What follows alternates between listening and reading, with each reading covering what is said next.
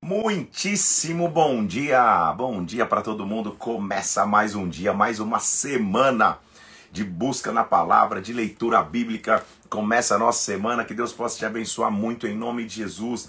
Que vocês tenham uma semana abençoada, cheia da presença e da glória de Deus. É bom demais começarmos mais um dia de leitura da palavra. Estamos no dia 71.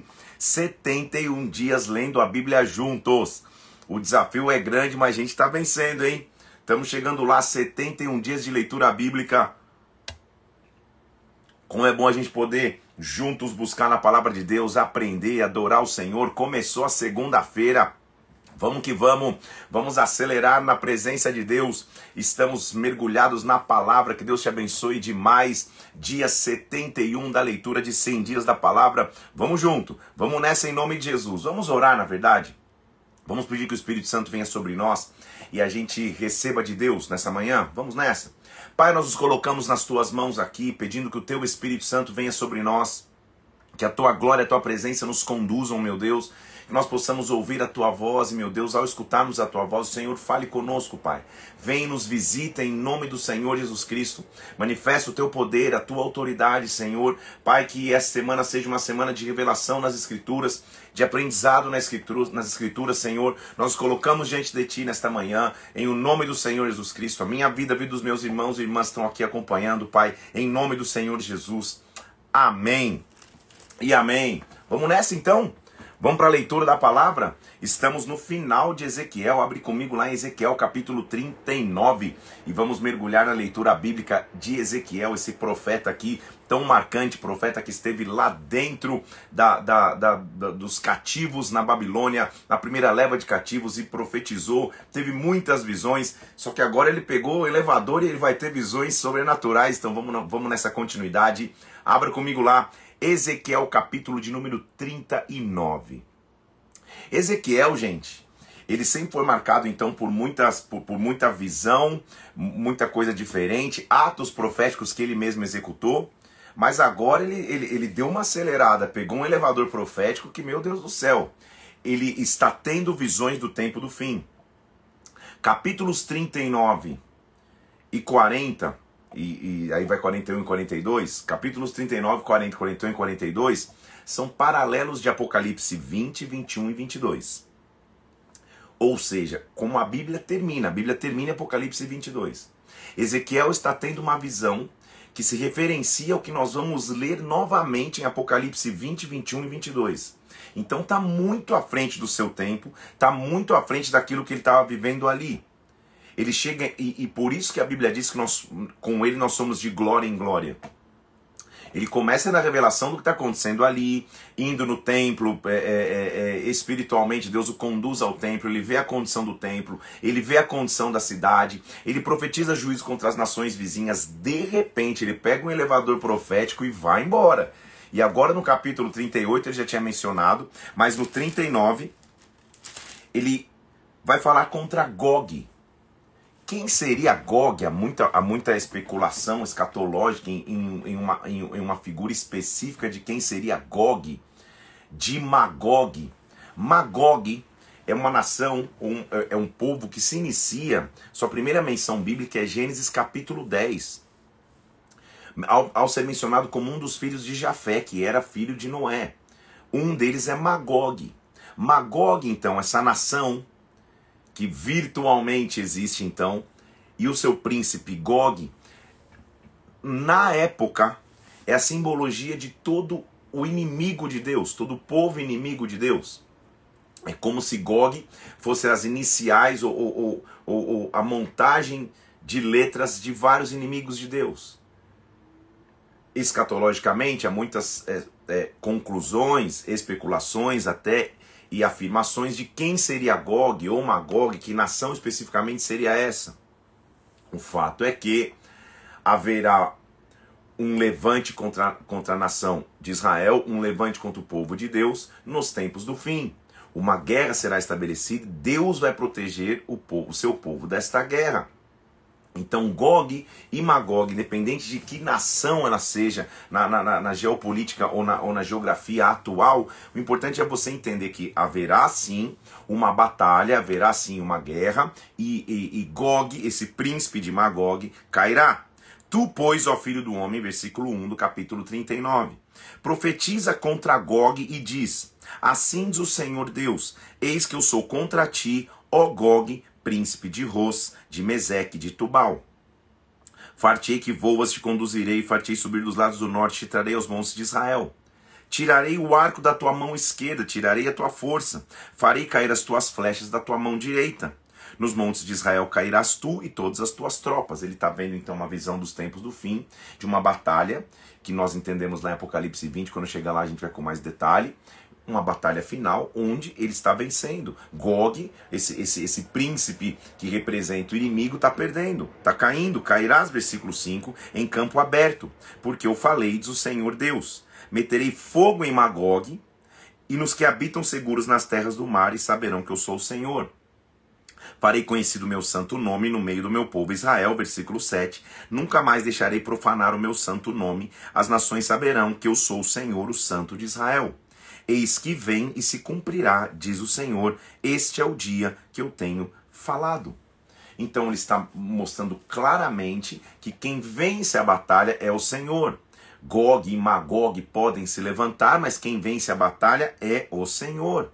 Naquele dia darei ali a Gog, versículo 11, um lugar de sepultura em Israel. O vale dos viajantes, ao oriente do mar espantar-se-ão os que por ele passarem, nele sepultarão a Gog, todas as suas forças lhe chamarão o vale das forças de Gog. Um local específico que ele vai estar enterrado, um local específico que vai ser sua sepultura. Durante sete meses estará a casa de Israel a sepultá-lo para limpar a terra, tamanho a, a, magnitude da guerra. Demora sete meses para a limpeza dessa guerra. Sim, todo o povo da terra o sepultará. Se há memorável o dia que eu for glorificado, diz o Senhor, nesse dia a vitória do Senhor vai ser clara e específica. Ezequiel está tendo esse, essa visão. E por que nós sabemos que é tempo do fim? Porque essa visão dele não aconteceu até então. Não houve um grande príncipe que, que, que, ao ser vencido, Israel ficou sete meses limpando, etc. Então, se sabe sim que é um paralelo com Apocalipse 20. Ezequiel não poderia ter ideia o que João iria escrever em Apocalipse 20. Óbvio que não, mas o Espírito é o mesmo. Deus é um só. E por ser um só, as profecias são acuradas, são, são, são, são, são semelhantes, se não idênticas. Então, ele continua dizendo. Olha o que ele fala depois que tudo isso acontecer. Versículo 21. Manifestarei a minha glória entre as nações, e todas as nações verão o meu juízo que eu tiver executado, e a minha mão que sobre elas tiver descarregado. Ele vai manifestar a glória dele. Essa é a esperança. Desse dia em diante, versículo 22, os da casa de Israel saberão: eu sou o Senhor, seu Deus. Portanto, assim diz o Senhor Deus, versículo 25: Tornarei a mudar a sorte de Jacó, me compadecerei de todo da casa de Israel, terei zelo pelo meu nome. Saberão que eu sou o Senhor seu Deus. Olha o versículo 28. Quando virem os que eu fiz, o, o, o, que eu os fiz ir para o cativeiro entre as nações e os tornei a juntar para voltarem à sua terra e de lá não deixarei a nenhum deles. Então calma aí, uma das, uma das evidências de que esse tempo dessa batalha está chegando é quando os, os, os, os, judeus espalhados, as nações começam a voltar para a sua terra. Se você for ler e pesquisar escatologicamente falando, mas não só a escatologia, mas é, o cenário atual de, de, de, geopolítica, você vai ver que há muitos movimentos, já algumas décadas, de judeus voltando para a sua terra.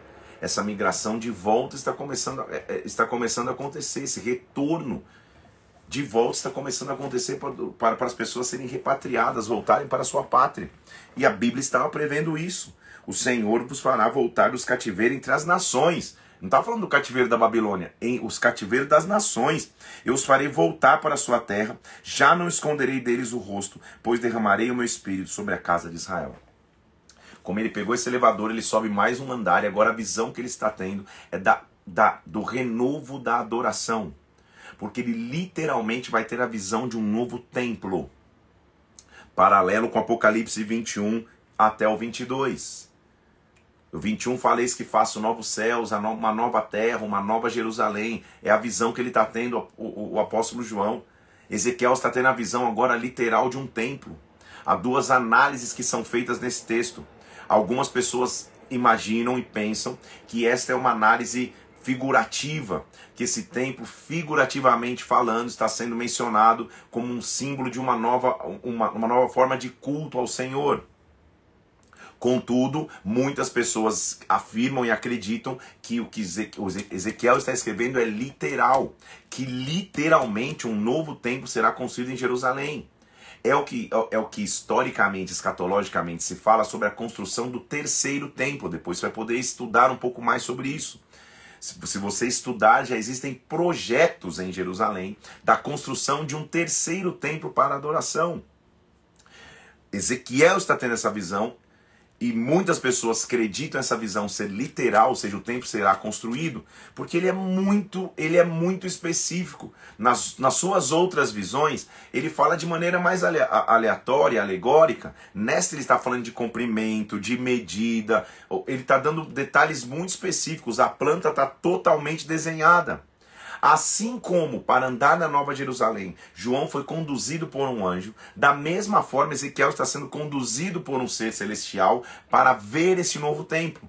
Então, capítulos 40, 41 e 42, eles são as descrições do templo quanto tem de medida um lado, quanto tem de medida o outro. Você facilmente, qualquer enciclopédia bíblica ou até na, no, no, nos, nos, nos, dispositivos de busca, se você colocar templo de Ezequiel, você vai ver a, a, a figura, o desenho mais ou menos do que ele enxergou. Era um, um, um, um, um, um sistema quadrangular, tá vendo? De templo que ele via com medidas iguais nos seus limites. Assim como a Nova Jerusalém também tem medidas quadrangulares. Então é muito paralelo com Apocalipse 21. E ele está dizendo, ó, em visões, versículo 2 do capítulo 40. Deus me levou à terra, me pôs sobre um monte muito alto. Sobre este havia um, como um edifício de cidade. Ele me levou para lá, e um homem cuja aparência era de bronze, estava de pé na porta, tinha na mão um cordel de linho, uma cana de medir, me disse, filho do homem, vê com seus olhos, ouve com os ouvidos, coloca no coração que eu vou te mostrar, pois a casa de Israel é tudo que você está vendo. Então, assim como João teve alguém para mostrá-lo, Ezequiel está tendo alguém, alguém com cordel de medir, um, um arquiteto, um construtor, alguém que está vindo ali para construir. Esses capítulos, então, que, que, que, que mostram um novo sentido da adoração de Israel, mostram que o templo de, de Ezequiel não é só o projeto, é uma visão que mostra pureza e uma nova vitalidade espiritual para a adoração. Ou seja, a adoração seria restaurada. Não é somente uma ocupação terrena ou física, na verdade, é o nome da nova cidade o mais importante. O Senhor está ali. Nós vamos ler isso lá na frente. O Senhor está ali. O Senhor está presente. Ele continua dizendo aí, nós vamos passar bastante aqui é, bem por cima, porque são medidas, né? Então você não precisa ler tanto, as, ler precisa, mas não, hoje não tem como a gente focar nas medidas. Vi, versículo 5, um muro exterior que rodeava a casa, na mão de um homem de uma cana de medir, seis côvados, cada um media um côvado de quatro quartos, mediu a largura do edifício, então ele vai medindo veio para a porta, ele foi medindo o templo inteiro até você chegar a essa, essa planta baixa aqui, ou você pode até ver, como eu já te disse em dispositivos de busca, uma planta mesmo que simula o que, o que seria o templo construído. Um novo sistema de adoração. Tinha pátio externo, tinha atos, tinha câmara, tinha portão. Era um templo, ele está visualizando esse templo. Templo esse que não foi construído até então capítulo 40 ele passa o tempo inteiro, o, o, o, capítulo inteiro descrevendo esse templo. 41 a mesma coisa. Ele me levou o templo, começou, é, versículo 1 do capítulo 41, mediu, assim era a largura do tabernáculo, penetrou, mediu o pilar de entrada. Ele passa o capítulo 41 de novo medindo o tempo inteiro. Coloca uma mesa, mais uma vez, no, no, no versículo 22, um altar de madeira e uma mesa que está perante o Senhor. O templo e o Santíssimo tinham duas portas e ele me faz sair, versículo 1 do capítulo 42, para o átrio exterior, para o norte, me levou às celas que estavam, e ele vai vendo. Colocou câmaras no norte, câmaras no sul, mediu o, o, o, os quatro lados do muro, versículo 20, havia um muro ao redor para fazer separação entre o santo e o profano. Então Ezequiel está tendo a visão literal de um, de um, de um templo que será construído. Ele sabe as medidas, ele sabe a planta desse templo. Agora, mais do que você ficar é, tentando ler o templo, e a não ser que você seja estudante de engenharia ou de arquitetura e quer fazer a conversão de medidas, desenhar você a planta, uma das questões mais importantes é o capítulo 43. Porque, primeiramente, quando Ezequiel visita Jerusalém, ele vê a glória indo embora do templo. Ele vê aquele, como aquele carro, né, as rodas, os seres viventes indo embora do templo. Neste novo templo, nessa nova cidade que Deus está reedificando, olha o que acontece no versículo 1 do capítulo 43. Então o homem me levou à porta, a porta que olha para o oriente. A mesma porta que ele tinha ficado sentado quando a glória foi embora. Agora ele está sentado nessa porta, e eis que do caminho do Oriente, de onde nasce, vinha a glória do Deus de Israel. A sua voz era como o ruído de muitas águas, e a terra resplandeceu por causa da sua glória. Esta é a informação mais importante para nós. O templo foi construído, e se ele é figurativo, ou se ele é literal, como a maioria das pessoas entende que, que haverá uma reconstrução no terceiro templo, isso sim é um sinal escatológico, a gente vai ler isso mais para frente ele está vendo a glória de Deus vindo, a glória de Deus que tinha ido, agora está vindo para o templo. O aspecto da visão que eu tive era esta. Quando, como quando eu tive quando vim destruir a cidade. Versículo 3. E eram visões que eu tive junto ao rio Quebar e me prostrei junto à terra. Ele estava vendo de novo a mesma glória.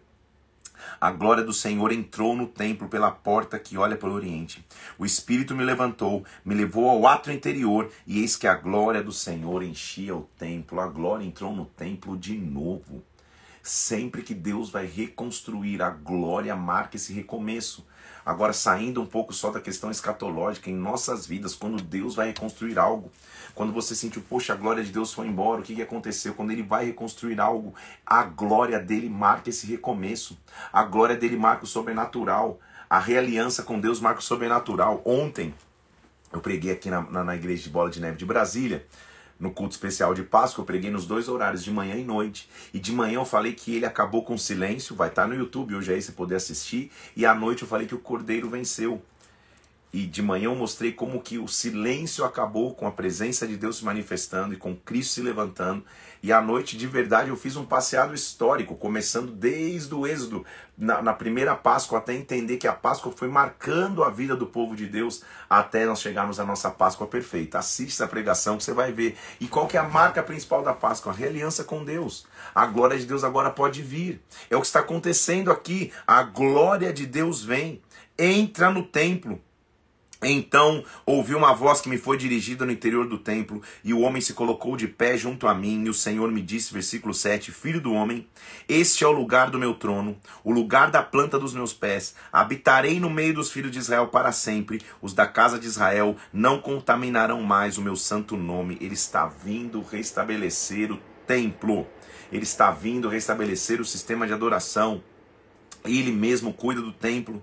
Versículo 10: Tu, pois, ó filho do homem, mostra à casa de Israel esse templo, para que ela se envergonhe das suas iniquidades e meça um modelo, que eles saibam como fazer envergonhando-se ele de tudo que praticaram, faz-lhes saber a planta desta casa, seu arranjo, suas saídas, suas entradas, suas formas, todos os estatutos, todos os dispositivos, todas as leis, escreve isso na presença, para que observem todas as suas instituições, todos os seus estatutos e os cumpram.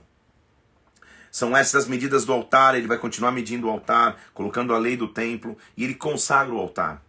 Versículo 18 do capítulo 43. Filho do homem, assim diz o Senhor: são essas determinações do altar no dia em que farão para oferecerem sobre ele holocausto, para ele aspersirem sangue. Ele está vendo de novo um sistema de sacrifício, um sistema de entrega no altar. O altar também, ele não só reforma o templo, mas reforma o ministério do santuário. Versículo 1 do capítulo 44. O homem fez voltar para o caminho da porta exterior do santuário e disse: Esta porta estará fechada Perma... Deixa eu ler o 2 de novo. Esta porta permanecerá fechada, não se abrirá, ninguém entrará por ela, porque o Senhor Deus de Israel entrou por ela, por isso permanecerá fechada. Quanto ao príncipe, ele se assentará ali por ser príncipe, para comer o pão diante do Senhor, vestíbulo da porta, entrará por aí e por aí mesmo sairá. O que ele está dizendo? Uma porta estaria fechada e essa porta só aquele que viesse, o Messias que viesse, abriria. Os judeus, inclusive, creem tanto nisso que se você for, se você já foi a uma excursão em Jerusalém, há um momento que você vai chegar na, olhando ali de cima do, do, do monte, as muralhas, de, os muros de Jerusalém, você vai ver que um dos muros, uma das portas está fechada. Porque eles veementemente creem nessa profecia de quando o Messias chegar, ele vai entrar por essa porta. Nós também cremos. A questão é que nós cremos que ele já veio e, e essa, e quando ele vem para essa porta já é sua, sua vinda para conquistar, não só para salvar e resgatar, porque ele já veio para salvar e resgatar, mas fisicamente há uma porta fechada ali esperando alguém abrir. É, é, é, é a profecia de Ezequiel acontecendo diante dos nossos olhos. Ele me levou pela porta do norte, versículo 4. Olhei, eis que a glória do Senhor enchia a casa do Senhor, e eu caí com o rosto em terra. E ele falou: Filho do homem, nota, olha com os olhos, os ouvidos escute tudo o que eu disser a respeito da casa do Senhor, todas as leis dela, nota bem quem pode entrar quem, e, e quem deve ser excluído do santuário. Então ele vai de novo restabelecendo o sistema de sacerdócio. Como seria esse templo, como Deus é, é, é, é restauraria o sacerdote. Quais seriam os deveres do sacerdote? Versículo 15: Os sacerdotes levitas, os filhos de Zadok, que cumpriram as prescrições do meu santuário, eles chegarão a mim para me servirem. Eles entrarão no meu santuário, chegarão à minha mesa. Será que quando entrarem pelas portas do átrio usarão vestes de linho? Então ele está resta restaurando os princípios lá do início, de quando o templo foi criado. Não só o templo de desde o tabernáculo, como havia uma, uma linhagem sacerdotal que cuidava do templo. Ele vai através desses homens, versículo 20, ao meu povo vão ensinar, 23, perdão, ao meu povo vão ensinar a distinguir entre o santo e o profano, farão discernir entre o imundo e o limpo não só ele vai reconstruir o tabernáculo, o, o, o templo, perdão, como também ele vai redistribuir as terras. É, sabe o que meio que contra o Alt Del? Vamos recomeçar. Lembra quando a gente entrou na Terra Prometida? Que as terras foram distribuídas em herança? A mesma coisa. A partir do versículo 28, os sacerdotes não vão ter herança, porque eu sou herança deles. Eles vão ter posse em Israel mas o melhor dos primeiros frutos da terra, a primícia da terra serão dos sacerdotes. Vocês vão dar aos sacerdotes para que faça repousar a bênção sobre a vossa casa. Essa, essa lei já existia. Ele só está voltando a dizer: calma aí, no, no, no, nessa restauração, tudo vai começar de novo. O sacerdote não vai ter terra, vocês vão cuidar deles. Repartam a terra.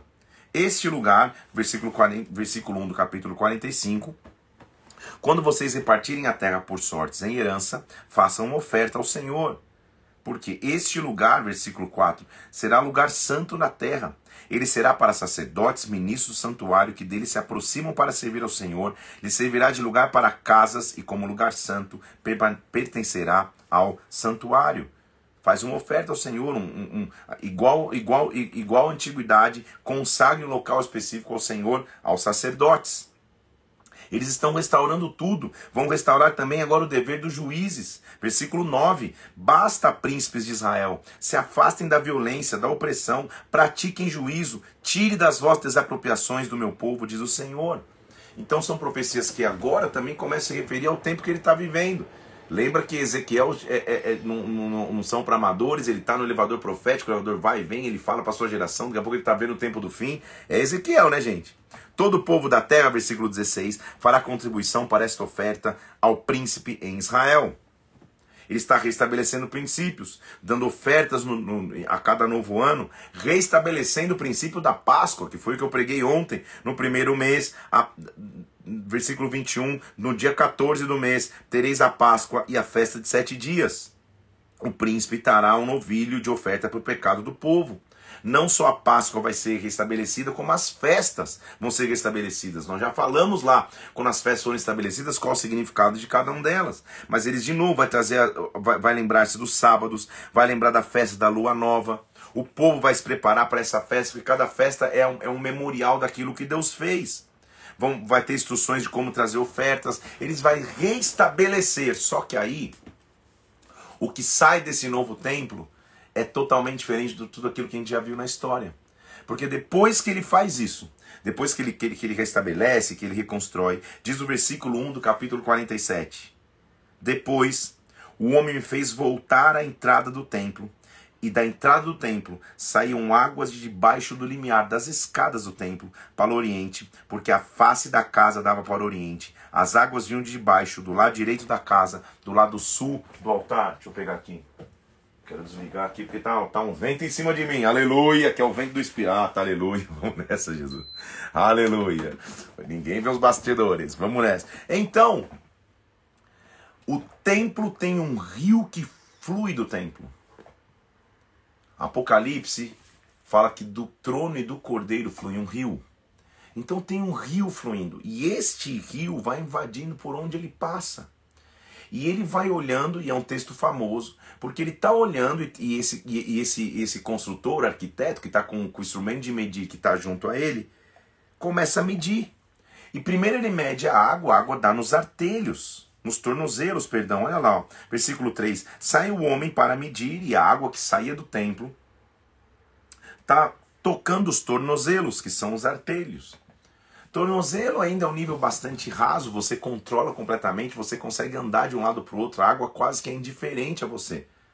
Daqui a pouco ele mede mais uma vez e agora o rio já estava no joelho. Joelho é símbolo de articulação. Você já tem mais águas, mas consegue você sozinho articular. Daqui a pouco a água corre e passa nos lombos. Lombos é um local que você consegue se virar de um lado ao outro, mas também é um local de autoridade. O cinto está sobre os lombos, você cinge os seus lombos, você prepara os teus lombos. Então eu estou mergulhando nesse rio. O rio, na verdade, está se tornando cada, mais, cada vez mais fundo. Depois dos artelhos, dos joelhos e dos lombos, agora ele mede, versículo 5, e era um rio que eu não podia atravessar. As águas tinham crescido e para se passar não tinha como a não ser através de nado. Ou seja, ele mostra a evolução desse rio. Como esse rio que representa a glória de Deus que sai do templo. Antes estava no templo, agora está invadindo todo lugar. Ele nos convida a um mergulho, a cada ir cada vez mais profundo. Eu acho que você já percebeu que é isso que a gente está fazendo aqui há 71 dias. No dia 1, 2, 3, a água estava no tornozelo, estava tranquilo. Daqui a pouco a água começou a ficar no joelho, daqui a pouco a água bateu na, na, na, nos lombos, e contrariando o ditado antigo que diz que água no umbigo é sinal de perigo, aqui não. Quanto mais fundo a água, melhor. Daqui a pouco, calma, o rio já ficou de uma maneira que eu não estou controlando. Deixa eu mergulhar e o curso desse rio vai me levar. Então, quando, quando eu estou nesse rio, vendo que era impossível atravessar, ele me disse: Viu, filho do homem? Então ele me tira do meio do rio e me leva a olhar a margem do rio. E na margem do rio, versículo 7, eis que havia uma grande abundância de árvores, de um lado e de outro. E ele diz: Estas águas saem para a região oriental, descem a campina, olha onde as águas estão indo dar, entram no mar morto e as águas ficarão saudáveis. O mar morto é o local de maior salinidade de água do mundo. Não há como ter vida nesta água. Nada, nada ganha vida nesta água. É uma água tão densa e tão forte que você flutua sobre esta água. Você deita sobre a água e flutua, você não consegue afundar, a salinidade é gigantesca. O que ele está dizendo, quando esta água vem até o mar mais morto, o mar que não tinha vida, ele começa a viver, mergulha nesta água, ele está agora na, na, na, margem, vendo o trabalho desse rio. Além disso, versículo 9: toda criatura vivente que vive em chames viverá. Onde quer que passe este rio, haverá muitíssimo peixe. Onde chegarem as águas, tornarão saudáveis as do mar, e tudo viverá por onde quer que passe este rio. Deixe esse rio passar sobre a tua vida. Essa é uma visão dos tempos do fim, mas é uma visão diária. Mergulha cada vez mais. Estamos há quase que 29 dias, é isso? Meu Deus, já estou sentindo falta de, do, da, da, desse propósito, que ainda tem pelo menos mais um mêsinho, aí um pouco, um dia menos que um mês. Mas quantas coisas a gente já viveu. E Deus está te convidando, mergulhe um pouco mais fundo, vai um pouco mais profundo naquilo que Deus pode e vai fazer na tua vida. O que Ele está vendo esse rio e onde esse rio toca, tudo ganha vida. Junto a ele se acharão pescadores, haverá lugar para estenderem redes, segundo suas espécies será o peixe do mar grande, em multidão excessiva, abundância de novo. Antes era morto o mar, agora é um mar com muitos peixes. Os seus charcos e os seus pântanos não serão feitos saudáveis, serão deixados para o sal. Vai ter charco, vai ter pântano. Isso aqui a glória não pode restaurar. Há um local que choro e ranger de dentes. Junto ao rio, versículo 12: As ribanceiras de um lado e do outro nascerá toda sorte de árvore, que dá fruto para se comer, não fenecerá sua folha, nem faltará o seu fruto. Nos seus meses produzirá frutos novos, porque as suas águas saem do santuário. O seu fruto servirá de alimento, sua folha de remédio. O rio traz vida. Por isso que o salmista teve uma visão em Salmo 1 dizendo que bem-aventurado é o que está plantado junto ao ribeiro de águas, que no seu tempo certo vai dar o seu fruto. Ele está voltando a dizer isso agora aqui, o profeta. Esse rio está passando e onde o rio faz. O rio traz vida, que esse rio de vida possa nos invadir. Ele, depois de ver esse rio passando, ele vai ver agora os limites da herança mais uma vez. A terra vai ser repartida de novo. É óbvio, ele está falando de um povo que foi para o cativeiro. Que ficou 70 anos lá. Que a terra foi totalmente confundida, um invadiu, um fez um lado, fez outro, e fala: esse será o limite pelos quais vocês vão partir a terra em herança, segundo as doze tribos de Israel. José terá duas partes. Lembra que José, os seus filhos representam duas partes. Ele recebe como que a bênção de um primogênito, isso desde, desde o começo. Vocês vão repartir heranças iguais para um e para outro, pois eu jurei levantando a mão dos seus pais, e esse é o limite da terra. Aí a partir do 15 ele vai falar o limite da terra, o lado norte, assim vai. Depois você pode ler com calma os limites das sete tribos de novo, da, da, das doze tribos de novo. O capítulo 48 termina de novo com ele dividindo as últimas tribos. Esses são os nomes das tribos que vocês vão dividir. Vocês irão dividir. Dan, Ásia, Naphtali, Manassés, Efraim, Ruben, Judá. Ele está dividindo tudo de novo. Vai re, reestabelecer limite no final do capítulo 48 para sacerdotes e levitas. Levitas segundo o, o, o, o limite dos sacerdotes que não trocam a terra porque a terra é do Senhor. Vai também colocar limites na cidade e assim ele termina a sua visão com a terra restaurada. É maravilhoso, gente. Eu sei que Ezequiel foi um grande desafio, mas você cumpriu com êxito. Porque ele começa o seu livro sentado à margem de um rio na Babilônia, sem qualquer esperança do que seria reconstruído. E ele termina o seu livro mostrando que um vale de ossos secos poderia viver. Ele mostra no seu livro que a cidade seria reconstruída e o templo seria restabelecido e a terra seria devolvida aos seus donos. Ele termina a sua visão com uma gigantesca restauração. Que profeta abençoado também é o profeta Ezequiel. Ele, ele coloca os limites do príncipe, os limites das tribos, restabelece portas na cidade e ali, ele termina no versículo 29, esta é a terra que vocês vão sortear em herança às tribos de Israel e as suas porções do Senhor. E o principal fator desta terra, versículo 38, o nome da cidade, desde aquele dia significará o Senhor está ali. Yahvé chamar, o Senhor está ali. Ele está neste lugar, ele é o dono da cidade, ele é a marca da cidade, o Senhor está ali. Terminando Ezequiel, é interessante notar as perspectivas que a Bíblia nos dá, porque a Bíblia nos faz narrativas baseados em diversos pontos de vista. Já tivemos um profeta no seu ponto de vista, Jeremias, que alerta sobre o cativeiro cativeiro acontece, mas ele por escolha permanece com o povo remanescente em Jerusalém. É levado meio que à força ao Egito, mas volta a Jerusalém. Então, a sua perspectiva de cativeiro é o que aconteceu em Jerusalém. Lamentações mostra a devastação que Jerusalém viveu depois do cativeiro. Acabamos de ler o relato de um profeta que estava entre os cativos, sentado na Babilônia, à margem do rio. Agora a Bíblia vai dar uma outra perspectiva também maravilhosa, mas de um jovem que não só estava entre os cativos, mas ele estava entre os nobres do cativeiro. Ou seja, ele é escolhido para conviver com Nabucodonosor, simplesmente isso. O grande rei da Babilônia, Nabucodonosor, o autor do cativeiro, a mente mais poderosa, o homem com o braço mais forte da Babilônia, a Bíblia vai nos falar, falar um relato de homens que conviveram junto a ele. Porque o que a Babilônia fez? Lembre-se que a Babilônia pegou os jovens, os nobres. E a Babilônia não era tontinha, né? Eles pegavam os mais formosos, os mais inteligentes, os mais sábios, os, os mais proeminentes e traziam para mais perto ainda para que fossem educados nos princípios e na cultura babilônica, para que eles, obviamente, pudessem ser a força de trabalho na Babilônia. Então, você que. Escuta aí, pega, pega essa, pega, pega essa e, e, e guarda aí contigo.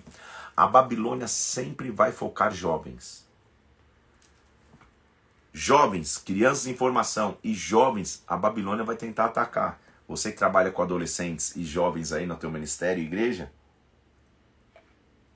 fica atento porque eles são alvos da Babilônia. Nós, os, os, os, os, os veinhos, continuamos sendo alvos da Babilônia. Mas para pra pensar se não é na juventude, não é na adolescência, que ele tenta corromper. Que ele tenta fazer com que o jovem perca os seus melhores anos na presença da Babilônia. Muitos de vocês talvez tenham perdido seus melhores anos na presença da Babilônia. Mas como Deus é redentor e fiel, você foi resgatado talvez depois da tua juventude, mas hoje está vivendo os teus melhores anos, porque Deus é maravilhoso. Mas nós não precisamos deixar ou permitir que os nossos jovens passem na Babilônia para depois voltar. Eles não vão passar pela Babilônia. Eles vão ter exemplos. Porque há exemplos de homens como, por exemplo, Samuel, que nós vimos, que foi um cara que dentro do templo cresceu e foi um profeta. Há exemplos de homens como José, que nós vimos que, que, que dentro do Egito transformou o Egito. Mas há também exemplos de jovens, como nós vamos ler agora, Daniel, que dentro da Babilônia transformou. Dentro da Babilônia não se corrompeu. Começamos agora o livro de Daniel. E é um livro tão interessante, porque o seu autor conclui ser o próprio Daniel que foi levado ainda enquanto adolescente para a Babilônia. E na Babilônia ele viveu 60 anos. Certamente ele era de uma família de classe alta de Jerusalém, que foram os que foram levados na primeira leva do cativeiro babilônico. E ele foi levado como um jovem para servir quase como um estagiário na corte de Nabucodonosor. Mais para frente você vê que ele se tornou um grande conselheiro de reis. Daniel é muito importante porque ele, ele, ele foi. E a sua importância é confirmada pelo próprio Jesus. Em Mateus capítulo 24, no versículo 15, Jesus menciona Daniel. O nome Daniel significa Deus é meu juiz. E o que mais chama atenção na história de Daniel é sua consagração inabalável a Deus e a sua lealdade e aliança com Deus que mesmo em meio à Babilônia pode se comprovar, na verdade pode se testemunhar. Daniel, então, é levado junto com os milhares de cativos de Judá para a Babilônia, mas é escolhido entre muitos jovens para ser aquele que estaria próximo, como um estagiário, como um servo direto de Nabucodonosor. Não só Daniel faz parte da história, como Daniel e quatro amigos quatro amigos se levantam e são quatro então, são, perdão, Daniel e três amigos são quatro, três amigos de Daniel e ele são os jovens que mostram que é possível não se corromper na Babilônia. Daniel desenvolve uma aliança tão profunda com Deus que Daniel se, ele sobrepuja a todos em sabedoria diante daquele todo império. E também nós vamos ver Daniel tendo visões escatológicas que são cruciais para os tempos do fim. Nós vamos começar hoje na primeira parte do livro de Daniel, que é mostrando o seu caráter e como ele pôde transformar quem estava ao seu redor.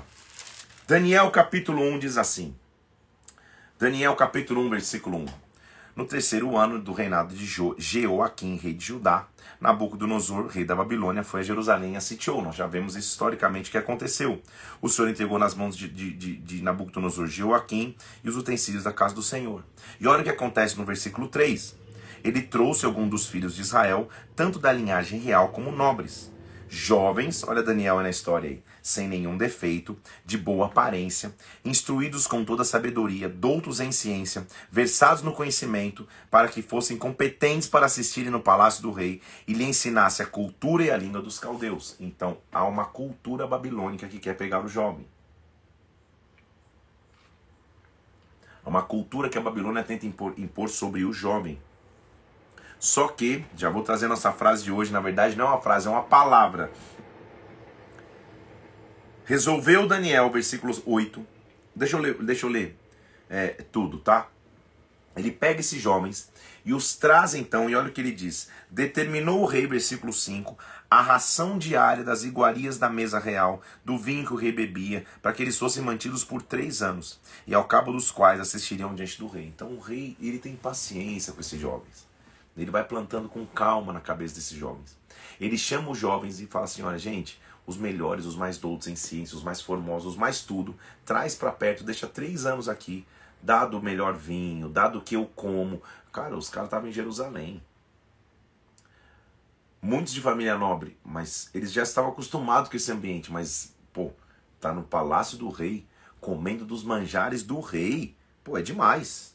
Entre esses jovens se achavam os filhos de Judá: Daniel, Ananias, Misael e Azarias.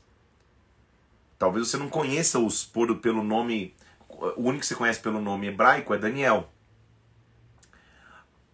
Ananias, Misael e Azarias, na história, vão tomar os seus nomes babilônicos. E eles vão estar escritos como Sadraque, Mesaque e Abednego. Ah, agora sim, tem até a música do Pentecoste aí. Sadraque, Mesaque e Abednego. Ananias, Misael e Azarias. Os chefes, aí, ó, eu, eu já estou me adiantando, versículo 7. O chefe dos eunucos e depois outros nomes. Daniel se chamou Beltesazar, Ananias Sadraque, Misael Mesaque, Azarias Abednego. Preste atenção, daí surge a minha, minha palavra do post de hoje. Resolveu Daniel firmemente não se contaminar com as iguarias do rei, nem com o vinho do rei, e pediu ao chefe dos eunucos que eu não possa me contaminar. A frase ou a palavra que nós temos que ter é não.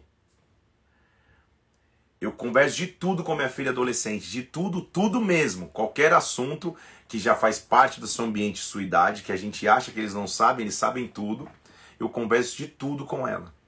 E a minha principal frase para ela é: Filha, forte é quem sabe dizer não. Quem diz sim para tudo só se conforma com a cultura que a sociedade impõe. Ah, não, bebe isso aqui, não tem problema nenhum. Quem diz sim não é forte. Ah, fuma esse negocinho aqui, beija não sei quem aqui, dorme com quem sem aqui. Quem diz sim para tudo não tem identidade, está sendo conformado pela cultura da Babilônia. Forte é quem diz não, isso eu não faço. Forte é quem vai na contracultura, então, que enquanto está todo mundo fazendo, diz não. Meu post de hoje é Daniel e seus amigos dizendo não. Eu não quero os manjares da Babilônia. Eu não vou me contaminar com os manjares da Babilônia. Ele logo discerniu e percebeu. Que jovem, hein, gente? Que cara que tinha, que, que, que tinha um poder de revelação. E Deus concedeu a Daniel misericórdia por parte da chefe dos eunucos. Os eunucos eram servos do rei que iam cuidar desses jovens. E ai deles, se depois de um tempo os jovens estivessem fraquinho. Eles iam ter problema. O chefe do eunuco Daniel, pelo amor de Deus, estou com medo, versículo 10. O rei determinou que fosse a comida dele, a bebida dele para vocês. Como que vocês vão ficar com o rosto mais abatido do que os jovens da sua idade?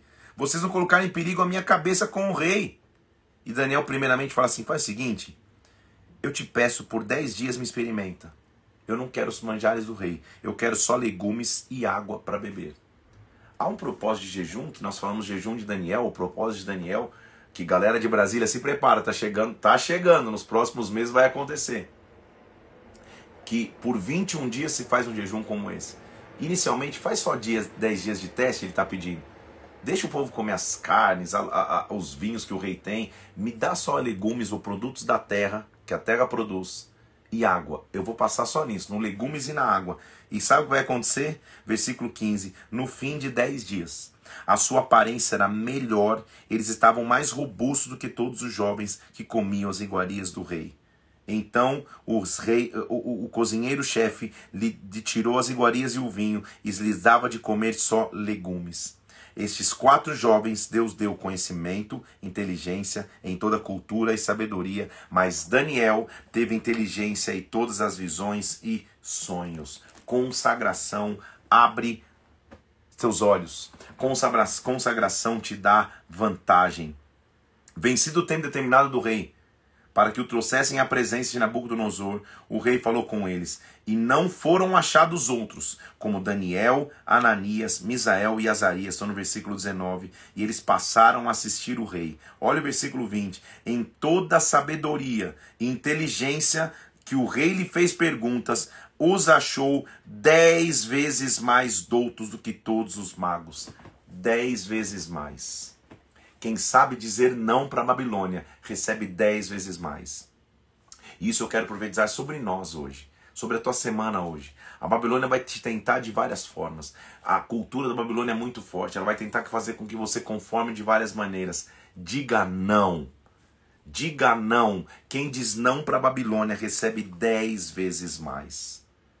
E Daniel continuou então exercendo a sua função até o primeiro ano do rei Ciro. São 60 anos de história. Servindo Nabucodonosor, vai passar os reis, vai inclusive o rei Ciro começar a servir. Daniel tá lá, um jovem adolescente que veio de Jerusalém, conseguiu crescer na Babilônia sem se corromper. Estou dizendo para você, jovem, você está ouvindo de alguém? Hoje eu tenho 42 anos, mês que vem tá chegando, hein? Não que eu queira presente, mas é dia 21. mês que vem tá chegando. Vou fazer 43. Mas eu tive o seu privilégio de ter sido um jovem, ter sido um jovem, agora pegou forte essa palavra, né? Mas tudo bem, tem 43. De ter sido um adolescente, um jovem que cresceu na presença de Deus. E deixa eu te dizer, jovem, você que está aí com os teus 15, 16, 14 anos, você que está aí com 12 anos de idade, você que está aí com 20 anos de idade, 18 anos de idade, posso te falar? É possível. É possível atravessar a Babilônia e não se contaminar. Só que você tem que ter uma escolha. Diga não. Eu digo não aos manjares do rei. E porque eu digo não, Deus vai me dar dez vezes mais. Eu vou ter sabedoria, eu vou ter inteligência. Isso tem que estar sobre a tua vida. Essa é a tua decisão hoje. Porque na hora, da, na hora do vamos ver, quem tem aliança com Deus faz a diferença. Porque Daniel é, chega e Nabucodonosor um dia tem um sonho.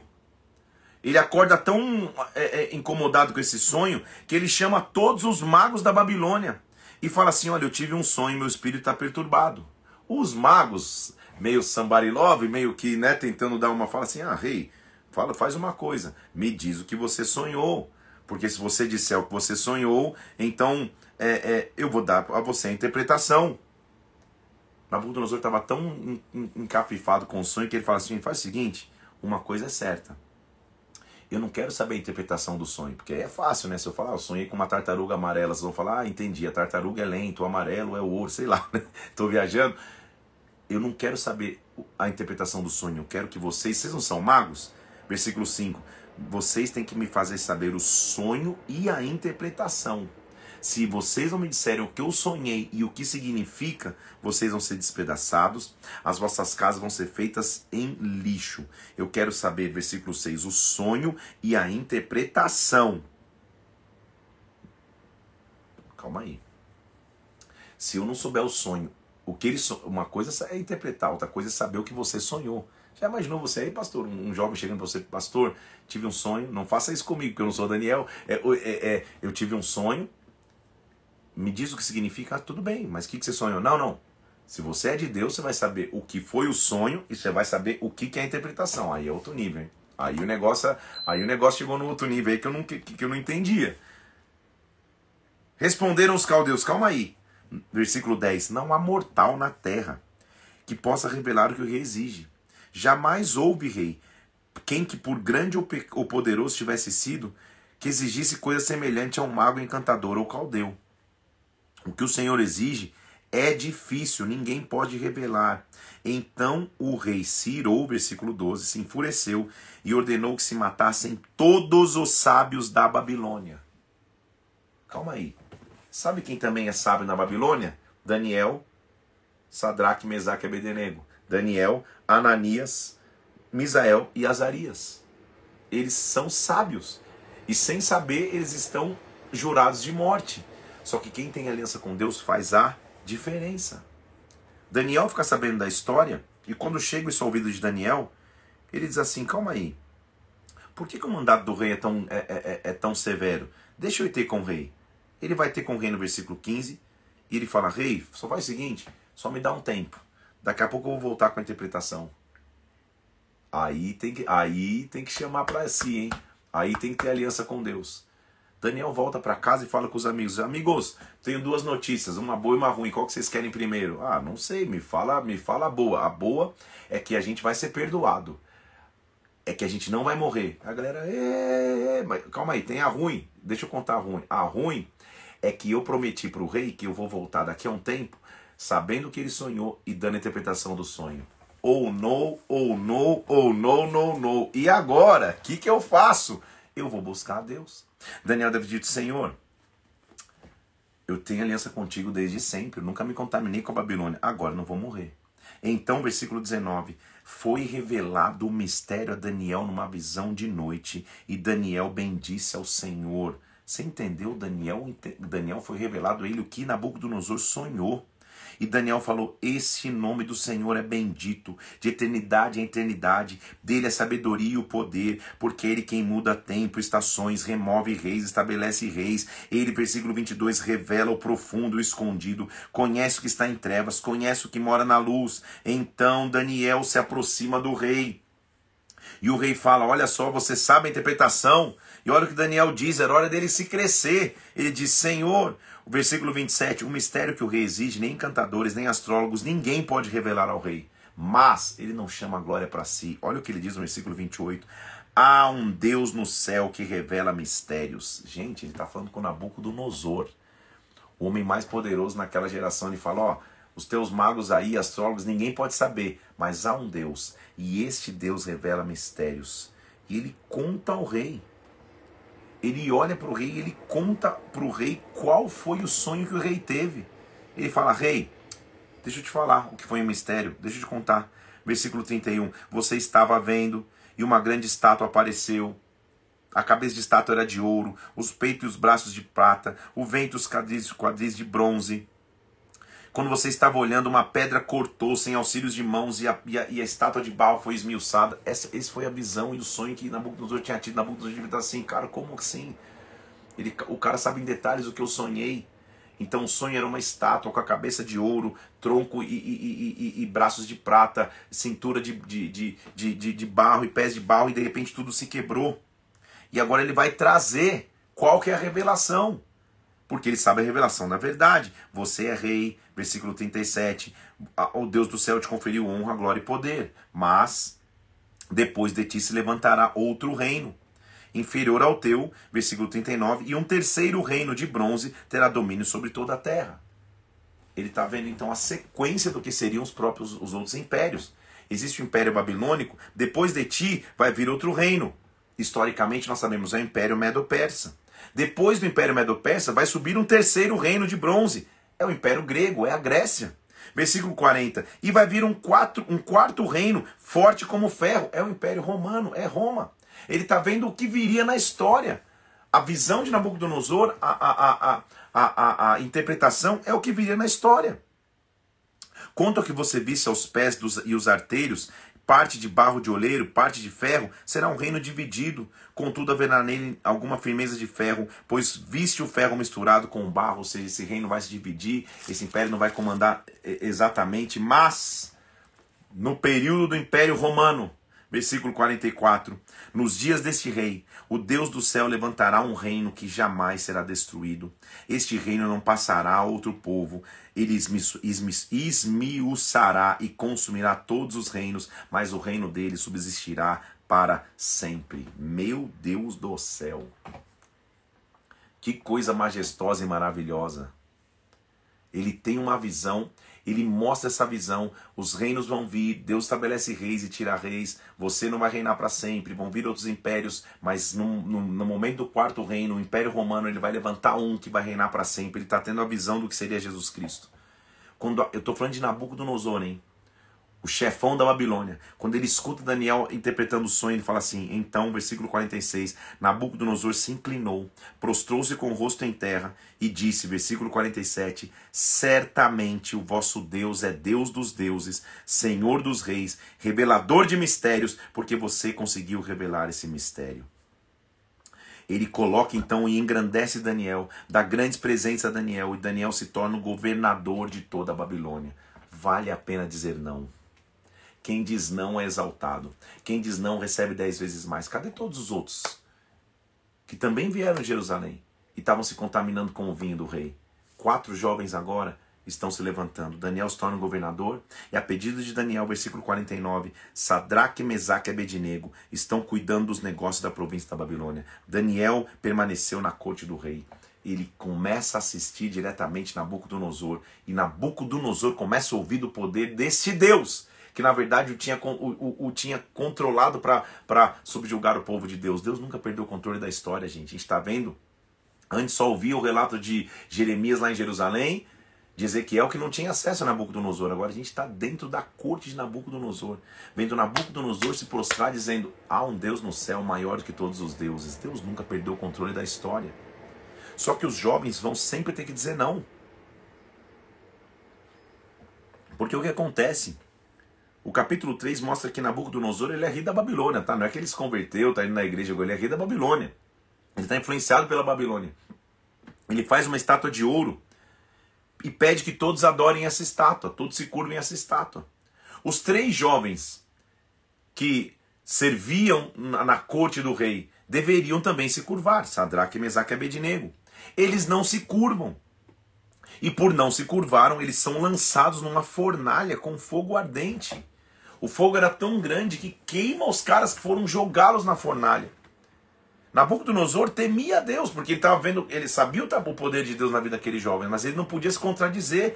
Então, ao jogar os jovens ali, eles esperam, cara, será que aconteceu alguma coisa? Será que o Deus que vocês servem vai livrar vocês da fornalha? Os jovens, assim, versículo 17, pode jogar a gente na fornalha, o nosso Deus vai nos livrar. Se não ficar sabendo, ó rei, que nós não vamos nos curvar a você, eles dizem não. A fornalha é aquecida sete vezes mais. Eles são jogados ali dentro. E a palavra era tão urgente que, que, que, que, que quem vai jogar morre. E olha o que acontece. Passado um tempo, versículo 24. Nabucodonosor se levantou e falou: Calma aí. A gente não lançou três homens na fornalha? Sim, Sadraque, Mesaque e Abednego. Por que, que eu vejo quatro homens soltos andando e passeando dentro do fogo sem nenhum dano. Meu Deus do céu. O aspecto do quarto é semelhante ao filho dos deuses. Quem diz não, na hora da fornalha, tem um homem junto contigo lá no fogo. Tem alguém contigo no meio do fogo e você não vai ser chamuscado, nem o cheiro do fogo vai estar sobre as suas roupas. Isso acontece no versículo 27. E Nabucodonosor diz: Bendito seja o Deus de Sadraque, Mesaque e Abednego, porque enviou seu anjo e os livrou da fornalha, porque confiaram nele. Deus controla tudo. E o capítulo 4 é bastante interessante, com ele nós terminamos a leitura de hoje. Porque mostra mais uma vez Nabucodonosor tendo um sonho, tendo uma visão. Ele procura Daniel e Daniel fala: Cara, é, o sonho é esse. O sonho é que você não vai perdurar para sempre. Pelo contrário. Depois você lê com calma. Ele sonha e o sonho é meio maluco e ele procura Beltesazar, que é Daniel, versículo 9, e diz assim: Olha, é, eu tive um sonho, me fala a interpretação. Eu estava olhando na terra, tinha uma árvore grande, essa árvore crescia, sua folhagem era formosa, mas de repente a árvore caía, os ramos caíam. E Daniel fica pensando, cara, e agora? Ele fica meio atônito, versículo 19, seus pensamentos se turbavam. E Nabucodonosor, e ele fala para o rei: Olha, rei, na verdade, eu não posso mentir. Rei, a árvore que você viu é você. Versículo 22. Você cresceu, se tornou forte, sua grandeza chegou até o céu, teu domínio até a extremidade da terra. Mas você, versículo 25, vai ser expulso entre os homens, tua morada será com os animais do campo. E foi exatamente isso que aconteceu. Enquanto ele falava, versículo, versículo 31, passado 12 meses, o rei estava no, no, no palácio real da Babilônia. E o rei estava olhando para a grandeza da Babilônia, falando: não é grande essa Babilônia. A casa real que eu edifiquei, que grande é meu império. Quando ele falava isso, uma voz invadiu, dizendo: já passou o teu reinado, Nabucodonosor.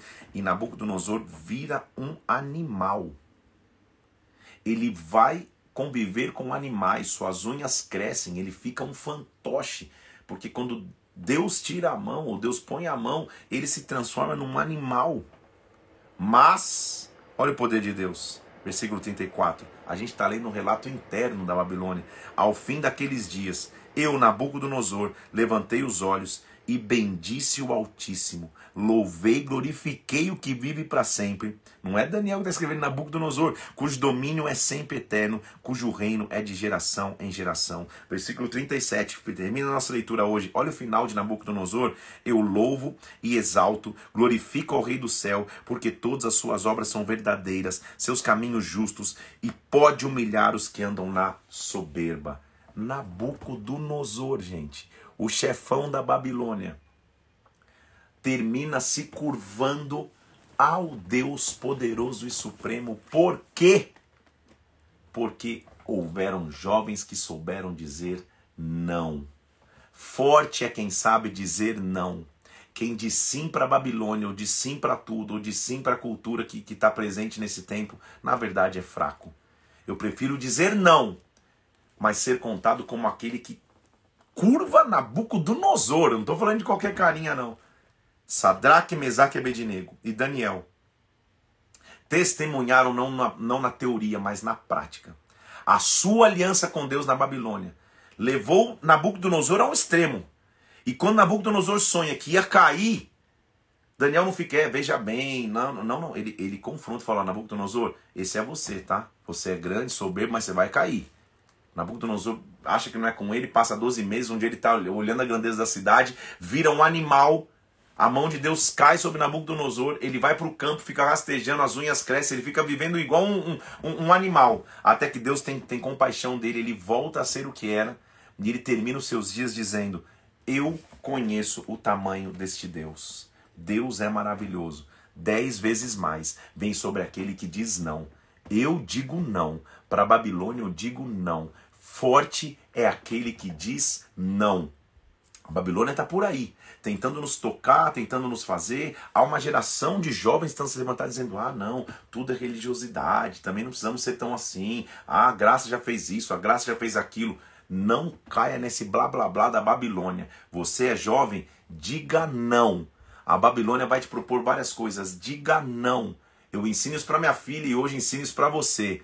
Forte é aquele que sabe dizer não. Quem diz sim para tudo não tem identidade nenhuma, está sendo curvado por várias coisas. Eu digo não. Para muitas coisas na minha vida eu disse não. Continuo dizendo não, mas é maravilhoso. Dizer não nos dá dez vezes mais. Dizer não nos traz inteligência e sabedoria. Eu vou subir agora essa live. Faz teu filho adolescente assistir, faz teu filho jovem assistir. Assiste você que é jovem mais uma vez. Seja transformado aprendendo a dizer não.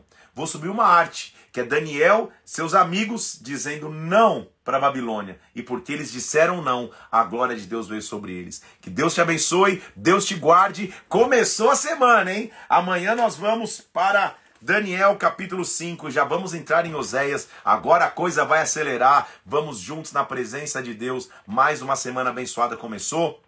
Nos vemos amanhã às 7 horas da manhã. Não é o que eu tenho que dizer para a Babilônia. Deus te abençoe, fique na paz. Deus te abençoe demais em nome de Jesus.